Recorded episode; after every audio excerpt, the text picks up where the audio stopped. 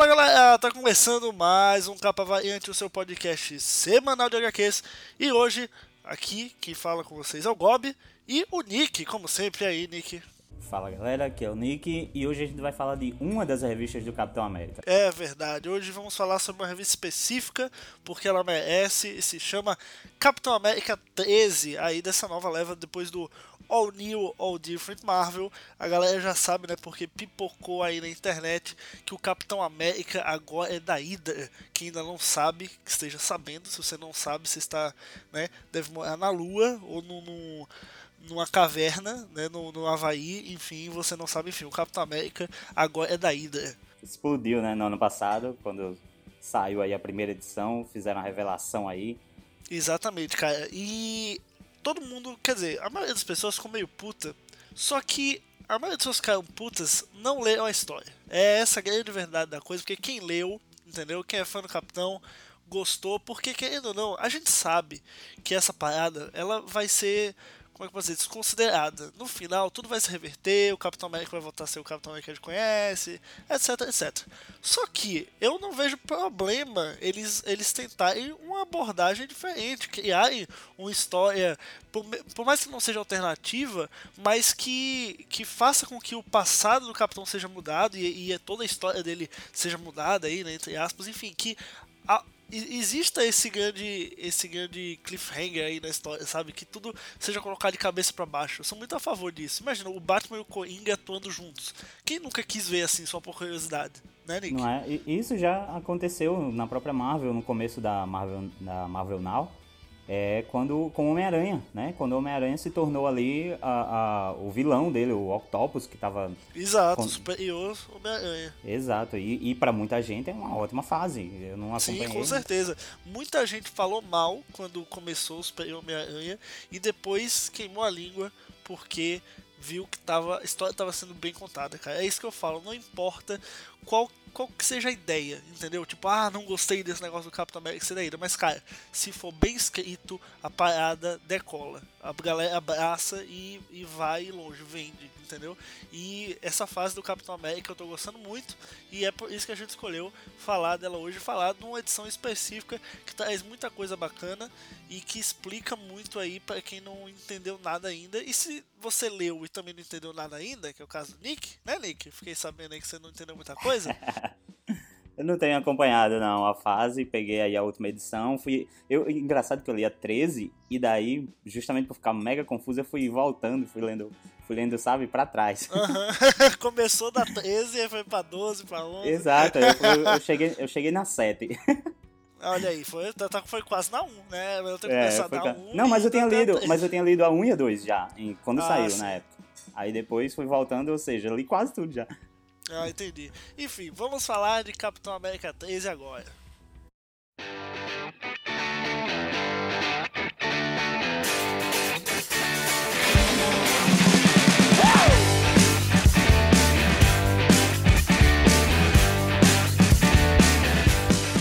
Então, pessoal, para entender essa fase do Capitão América, primeiro a gente tem que voltar um pouquinho atrás em Avengers Standoff que foi um grande especial que a Marvel fez, incluindo diversas revistas diferentes, para comemorar os 75 anos do Capitão América. Se eu não me engano, 75, é 75. Isso aí, tô errado não. 75 anos do Capitão América. E aí, Propriedade que que a gente vê por aqui, né? Exatamente, não, é porque esse negócio de, de, de, ano, né, cara, às vezes é 50, 75, a gente nunca sabe, mas... É, cara, todo ano tá 75. completando, e tá fazendo aniversário, então... É verdade. Enfim, se eu tiver errado, vai estar na errata aí do episódio. Mas enfim, eles fizeram esse especial que na verdade é o que? Descobriram, né, a Maria Rio, no caso o capitão descobriu que a Maria Rio, ela tava ela criou um programa que como se fosse uma espécie de reabilitação dos vilões, mas que na verdade não é uma reabilitação de verdade. O que é que ela fez? Ela criou uma cidade, como é que eu posso dizer, imaginária, digamos assim, na verdade ela existe, na realidade, no, no, planeta Terra ela existe, só que todos os vilões são colocados lá e tem sua memória, é, como é que eu posso dizer, enganada. Eles passam a viver como cidadãos comuns nessa cidade, que se chama Pleasant Hill. É, e eles vivem como pessoas normais, eles não, não lembram do passado que tinham, não lembram do Capitão América, não lembram nada disso. Eles vivem uma ilusão naquela cidade. É, eles tornam aí, jardineiros, né? É, família. Professores, assim, coisas que você nunca esperaria que vilões do Porto dos Vilões na galeria do Capitão América virassem. E aí, o Avengers Standoff é justamente explicando essa fase e o Capitão América descobrindo, o Capitão América ainda velho. Aí no meio do Avengers Standoff, ele se, se renova e volta a ser novo. Mas como que isso foi criado? Porque esse, todo esse plot, ele começou como? Na verdade, existe a Kobik, que é um cubo né, mágico, um cubo é, cósmico, que na verdade é, é uma garota. É, a, a forma humana desse cubo cósmico. É, é um é cubo cósmico senciente, né? Ele criou ali uma, uma forma e consciência. Exato. E é uma criança, cara. E a criança, assim, não, não é só a, a representação que é uma criança. O, o, cubo, ele também se comporta como criança. Toda a realidade que ele vai alterando é como se ele estivesse se comportando feito uma criança. Não, ele não, não, não, mede as consequências. Ele faz o que dá vontade e na inocência que a criança tem, que a que tem, né, que é o nome dessa representação humana. E o que, é que acontece? O Caveira Vermelha, no final do Avengers Standoff, ele consegue pegar o cubo cósmico e consegue controlar essa criança que é o cubo cósmico. E o que, que ele faz? Ele altera a realidade. O que, que ele pensa? Pô, o nosso maior empecilho é o Capitão América. E, essa, e, e por que, que ele é o nosso maior empecilho? Porque ele é a principal arma que a Shield tem. O que, que a gente pode fazer? A gente pode trazer o Capitão América pro nosso lado. E é esse grande ponto central do Capitão América agora ser da Hydra. Na verdade, o Caveira Vermelha ele usou o cubo cósmico para alterar o passado do Steve Rogers para que no futuro ele fosse um agente da Hydra. E cara, isso é muito bem amarrado. Começa lá de trás, passa por Avengers Standoff e chega ao ponto que a gente está vendo hoje, que está ficando cada vez melhor, cara. Isso pode confundir algumas pessoas. Eu fiquei bastante confuso que até que ponto o, o passado mesmo real do, do capitão foi alterado ou apenas as memórias, lembranças do capitão, você sabe dizer? Então, cara, como o cubo cósmico, ele ele não muda de fato as coisas, ele cria esse, esse imaginário, justamente como a, a Maria Hill criou em Pleasant Hill, eles acham que são pessoas normais, eles acham que são jardineiros, sabe? Eles, eles a memória deles em que eles são do mal, são vilões, ela é totalmente retraída e é colocada como se fosse uma nova memória. Não é que ele, pelo menos essa é a minha interpretação da história, claro, alguém pode interpretar, de forma diferente, mas para mim é como se na verdade o passado do Steve, não é que o passado dele está sendo alterado fatidicamente, até, até tá porque tá mudaria o passado um de outras pessoas também, né?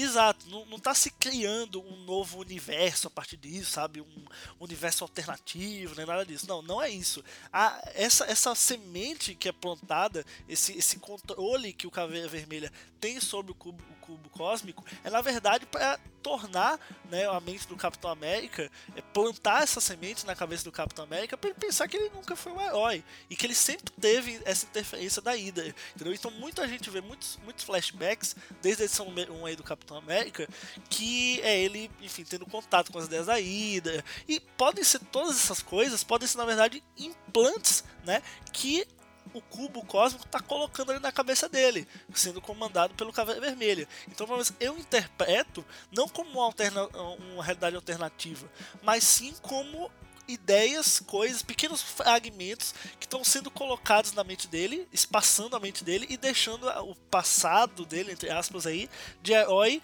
retraído no cérebro dele, entendeu? Sim, eu também entendi dessa forma. É, de uma forma que não conflite com outras memórias dele, né? Exato, então, porque vai chegar como... um momento em que, como eu falei, o Capitão América vai voltar a ser aquele cara que, enfim, é o herói clássico que a gente conhece, papapá, né?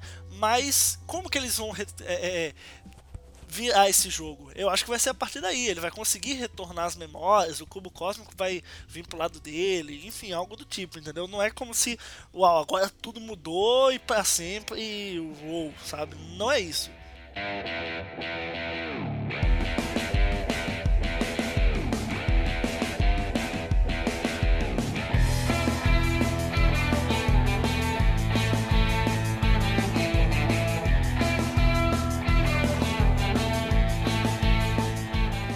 Mas enfim, vamos falar agora especificamente sobre a edição número 3. A gente contextualizou, assim, muito tempo contextualizando, que é justamente para a gente chegar nessa edição e não se perder.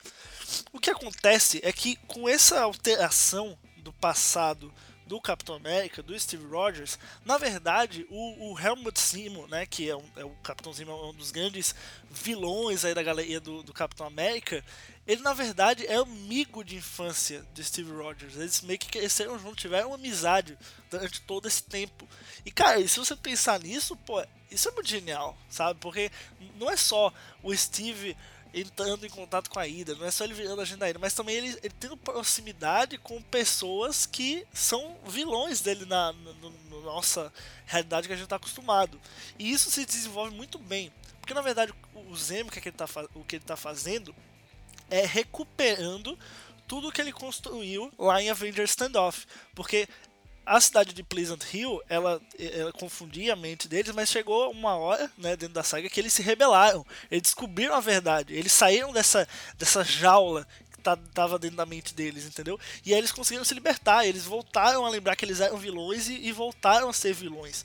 E o que é que o Zimo faz nessa HQ? Ele começa a ir de um por um, falando um por um, para que eles se unam e voltem a agir contra a Shield, entendeu? Não foi só é, é em um momento e Avengers Standoff eles saíram dessa jaula da, da, mente deles e agora eles se unem para reatacar a Shield, entendeu? É, é bem é, o conceito dessa HQ é justamente isso, dessa edição número 13. Sim, e, e isso me fez pensar numa coisa, cara. É, será que existe alguma possibilidade de os eventos que estão acontecendo no momento e futuramente na, que, no, na saga que vai vir, né, a Secret Empire, será que existe alguma possibilidade do futuro, aquele futuro do Old Man Logan vir a acontecer? Já que naquele futuro o Caveira Vermelha meio que virou o comandante da porra toda, vai que ele consegue. E aqui ele deu uma demonstração de que consegue unir vários vilões, sei lá, para atacar. Quem sabe ele conseguiria unir os maiores vilões e fazer com que aquele, aquele ataque dos vilões a, a todos os heróis acontecessem, sabe? Aqui, no momento, é uma coisa pequena contra o Capitão América. Não pequena, mas pode ser que venha se tornar algo maior. Sim, eu acho que assim, é provável, sim, visto que ele está caminhando para o mesmo lugar, né? Vai convergir, pode convergir na mesma coisa, mas eu não acho que é proposital. Eu não acho que eles tão não estão fazendo isso para chegar a um ponto em que aquilo vai chegar a ser real, entendeu? Tipo, pode ser que sim, pode ser que realmente o, o mundo fique de cabeça para baixo e os vilões assumiram e é isso aí, sabe? Eu acho que o Secret Empire vai ter muito essa pegada de, de tudo virou de cabeça para baixo. Porque a gente sabe que os, os roteiristas da Marvel, eles têm muito essa pegada política e tudo mais, e, e eles acreditam que o mundo hoje está de cabeça para baixo, os governantes são extremistas, e toda essa coisa tá rolando agora nos Estados Unidos por causa do Trump e tal, etc. Você concorda ou não com isso? Tem muitos roteiristas da Marvel, como Nick Spencer, que estão puxando essa ideia para dentro das HQs, entendeu? E é esse o caso aí, é, é o que tá rolando agora, é o, o Capitão Sedaída, foi o comecinho disso, e o Secret Empire eu acho que vai ser a culminância disso, vai ser o, o auge, sabe? Vai ser os vilões assumindo o poder do mundo, sabe? E eu tô muito curioso para ver isso, porque a gente já tem pelo menos assim certo de que gente muito assim importante vai estar tá do lado desse império secreto, tipo o Magneto, enfim. Então assim, eu acho que essa saga, o, Capitão América 13 e toda, toda o que vem sendo construído desde do, do, da primeira edição é que a parada vai inverter, sabe? Os vilões vão assumir. E isso vai acontecer, isso é iminente, entendeu? Eu acho que o que, a revista do Capitão América vai fazendo, o Capitão América ser da Hydra, se você já achou isso um absurdo, meu amigo, se prepare. Porque se você reclamou de um personagem está tá invertido, se prepare porque todos possíveis vão estar provavelmente. pois é, eu pensei porque assim na revista do, do Logan já tá mostrando o que aconteceu lá no futuro dele, de quando os vilões se juntaram. E na própria Guerra Civil 2, a gente viu vários futuros possíveis, mas apenas um desses futuros possíveis, o, o menino lá que eu esqueci o nome dele agora, Ulisses, é? Ulisses, ele interagiu com um desses futuros. E foi o futuro do Old Man Logan. Até no momento foi desenhado pelo Sorrentino a, a, as páginas que aconteceu esse, esse encontro. Então pareceu que de alguma forma aquele futuro parecia ser o mais provável acontecer. Então eu pensei né, nisso aí. E como lá também o Caveira Vermelha é, era o soberano, eu, eu cheguei a pensar nessa possibilidade. Mas o que está mais próximo, na verdade, é o Império Secreto, né? Então, é o que está para acontecer aí. Já, é, já é a próxima edição do, do, do Capitão, ah, já não, começa? Não tenho certeza ainda. Se já é um tain do, do Secret Empire. Eu tenho, preciso confirmar isso aí, mas realmente tá, tá muito perto. O Secret Empire já é mês que vem, né? Já começa mês que vem. Então, provavelmente, acho que a próxima edição já vai ser, não sei se um tain, mas já algo conectado, sabe? Com a história e como, como vem sendo. Outra coisa legal da gente falar que essa, essa, esse caminho para o Secret Empire não está sendo trilhado só na revista do Capitão. Os Thunderbolts também estão passando por isso, né? Tá rolando um arco dentro da revista do Thunderbolts que se chama Return of the Masters, ou seja, o retorno dos mestres, que também vai culminar justamente nisso que eu falei. O, pessoal todo está retornando para que tudo fique de cabeça para baixo. O universo Marvel seja colocado de cabeça para baixo. Então, assim, não. A, a, gente pensa Secret Empire e se deu muito foco na revista do Capitão, mas aos poucos, muitos aspectos e muitas revistas do universo Marvel estão começando a se moldar para que culmine nessa ideia central do Secret Empire. Eu acredito que a gente viu ainda poucos revistas, mas eu acredito que quando chegar mesmo no Secret Empire, né, quando começar uh, a minissérie de verdade, acredito que acho que não sei todas as revistas, mas cara, uma grande maioria das revistas vai aí ter um tain, vai algo se aprofundar para culminar nisso. Vai afetar, né? Eu acho que é, eu também percebi que quando foi anunciado a Marvel Now 2.0, eles utilizaram a frase Divided stand, né? E para o Império Secreto agora, eles estão usando é, United stand. Então pode ter alguma relação, assim, todo o universo Marvel deve estar envolvido, vai acabar sendo envolvido. Essas duas frases não, não, não são tão parecidas é, ao acaso, eu acho que elas têm alguma conexão, então acredito que pode vir a ter algo assim. É, eu, eu, eu pessoalmente estou colocando muita fé no Secret Empire. Eu acho que assim, a gente já teve muitas. Eu sei que a gente teve muitas sagas da Marvel nos últimos anos. E, mas nenhuma delas a gente teve aquela sensação tipo, pô, agora vai, sabe? Pô, te, teve Guerras Secretas, foi bacana? Teve, foi muito boa, eu gostei muito, sabe? Teve outros que decepcionaram, teve Guerra Civil 2, né? E no Mano dos X-Men também não achei essas coisas todas, embora o Nick tenha achado. Mas eu acho que assim, cara, eu acho que um uma grande minissérie para trazer a Marvel de volta, sabe? Acho que até pelo traço que a gente vai vendo nos previews, nas divulgações, ele tá puxando mais para essa Marvel um pouco mais clássica. Os próprios roteiristas e artistas já falaram que e o próprio próprio editor-chefe, né, da, da Marvel já falou que eles vão retomar essa ideia mais clássica. Então, eu acho que agora o Secret Empire vai ser esse ponto de retomada, sabe? Acho que tanto, tanto dentro do universo da Marvel, na história do universo da Marvel, como na questão editorial. O que é algo curioso, né? Porque uh, meio que o lema da Marvel nos últimos anos tem sido ser, ser diferente em tudo.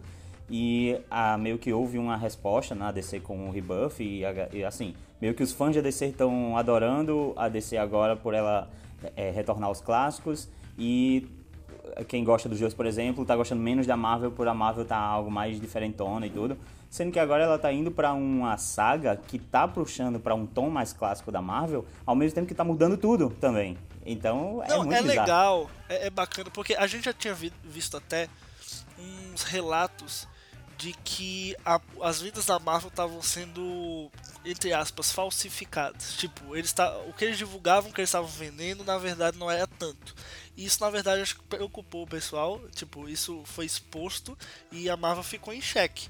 Porque, cara, eu gosto muito das histórias novas. Eu gosto muito dos personagens novos. Eu não tenho nada contra, sabe? Tem muita gente que reclama, assim, pô, essas histórias novas, com minoria, é só pra agradar a minoria, não vê, não sei o que, não gosto, quero clássico e tal beleza, sua opinião, sabe? Eu gosto dos personagens novos, eu gosto dos personagens clássicos. Por mim, se eu fosse o dono da Marvel e pudesse fazer o que eu quiser, eu deixaria tanto revistas com versões clássicas quanto com versões novas, sabe? Para todos os gostos. Mas a Marvel mesmo voltando aos clássicos agora, que é, o, que é a promessa de Secret Empire em diante, mesmo ela voltando aos clássicos, ela assim tem uma mentalidade crítica em relação a isso. Eu acho que ela não, não tá voltando só para dizer, olha, a gente tentou inovar, a gente tentou fazer diferente, vendeu pouco, estamos retomando, tem que ser daquele jeito mesmo. Não, porque se você pegar a base da história do Secret Empire, é, cara, é meio que falando que o clássico ele é meio do mal, entendeu? Se você pegar nas entrelinhas do que está sendo colocado ali, o Secret Empire vai, vai ter essa retomada do clássico, mas vai estar tá o caos no universo da Marvel. Então eu acho que, mesmo voltando aos clássicos, ainda tem aquela ponta de crítica que, na verdade, o clássico, o 100% clássico, sabe, o 100% antigo, também não é bom, sabe, não é saudável, eu acho. É, eu acho que isso é uma questão muito profunda, sabe? Isso, isso aí você vai para política e tudo mais, a situação atual, e isso vai fazer a galera se degladiar, porque tem uma galera mais progressista que que gosta dos personagens modificados mesmo, e abraça, Thor mulher, sabe? Então assim, e aí entra em conflito com fãs mais antigos que não querem tudo do jeito que era antes, sabe? É, é algo muito maior do que a van consciência, né? É, então assim, eu, minha opinião pessoal, eu gosto dos dois, eu por mim que os dois saudavelmente juntos, sabe? Mas mesmo a Marvel agora dando esses sinais que vai retomar o clássico, mesmo assim eu ainda acho que tem uma ponta crítica nisso. Então eu acho assim, tá, tá num caminho bacana, pelo menos para mim. É, eu tô com você, eu acho que o futuro é ter as duas linhas, é, os, tanto a dos clássicos quanto a do legado. A gente vê que tá, tá vindo Império Secreto aí, mas também tá vindo Generations, né? A gente viu aí uma arte muito foda aí do Alex Ross, mostrando tanto os personagens antigos quanto os, o, os personagens de legado. Então talvez a Marvel esteja preparando ali terreno para futuramente começar, olha, tá aqui, tu quer Vingador é, clássico, tem Vingador clássico, tu quer é, campeões, tem campeões também. Então, sabe, vamos trabalhar com todo mundo, vamos agradar todo, todos os públicos. Eu acho que esse é a melhor forma de trabalhar no momento.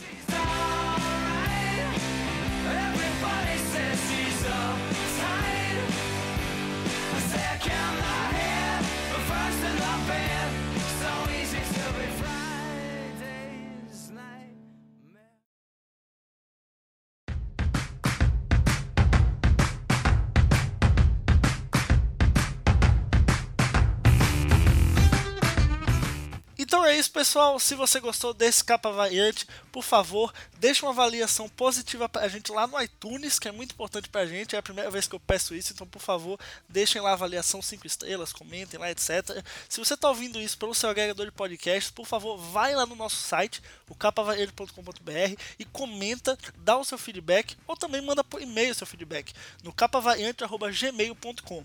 Não se esquece de curtir a gente no Facebook, facebook.com/capavariante e no Twitter, twitter.com.br capavariante. Segue a gente lá também. É isso, Nick. Alguma coisa aí para acrescentar? Não, só quem tiver é, o que comentar sobre o podcast, também pode nos seguir na rede social, tem o arroba capavariante também. E tem os nossos perfis, perfis pessoais, que é o arroba Tendinic sou eu, e o arroba DGDroid é o Gob. Isso aí. Então é isso, galera. Até semana que vem e tchau, tchau. Falou!